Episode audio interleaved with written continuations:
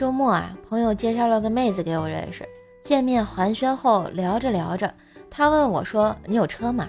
我说：“有，法拉利。”妹子啊睁大了眼睛，然后又问：“你有房吗？”我说：“有，一层买下，打通成一套。”然后妹子就开始羞劝：“啊，可以问问，呃，你有银行存款吗？”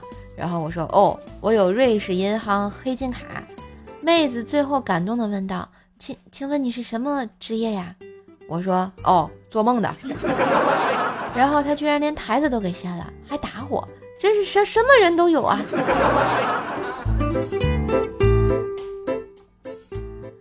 我妈拿了五千块叫我去银行存个钱，我看着这么多钱，就开玩笑的跟我妈说：“这些钱我拿着就离家出走了，以后再也不回来了。”我妈说：“那你可得说话算话呀，孩子。”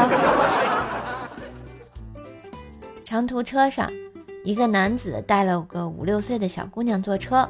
小姑娘在玩手机，男子则呼噜声惊天。后座一美女终于受不了了，于是逗那个小姑娘：“你怎么不管管你爸爸呀？多丢人！”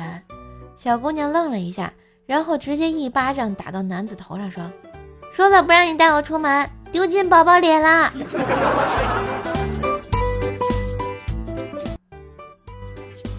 嘿，今日份段子就播到这里啦！我是段子搬运工瘦瘦呀。喜欢节目记得随手点赞、订阅专辑，并给专辑打个五星优质好评哦！上瘦瘦主页订阅“奏奈讲笑话”，开心天津话，支持瘦瘦就要多分享、多收听、多打赏哟！